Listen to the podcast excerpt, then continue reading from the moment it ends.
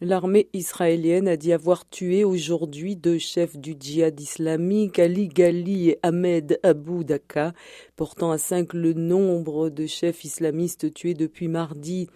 Les forces aériennes d'Israël ont visé aujourd'hui plusieurs sites du djihad islamique, dont un de lancement d'obus de mortier. De son côté, le djihad islamique a signalé de nouveaux tirs de roquettes vers Israël où les sirènes d'alerte retentissent dans les localités adjacentes à la bande de Gaza. Depuis mercredi, plus de 500 roquettes ont été lancées vers Israël.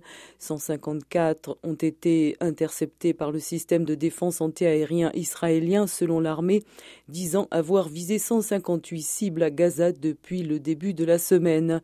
Dans la ville de Gaza, la plupart des commerces sont fermés et les rues désertes, tandis que des drones israéliens quadrillent le ciel.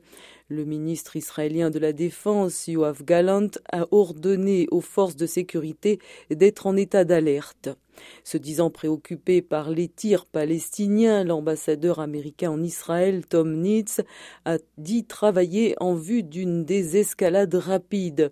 L'effusion de sang doit s'arrêter maintenant, a déclaré la chef de la diplomatie allemande, Annalena Baerbock, lors d'une rencontre avec ses homologues français, jordaniens et égyptiens à Berlin.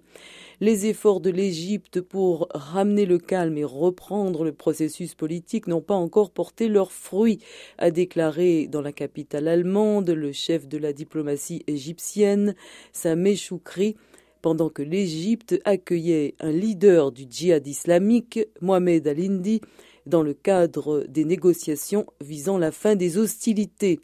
Une délégation égyptienne doit se rendre en soirée à Tel Aviv en vue de négocier une trêve.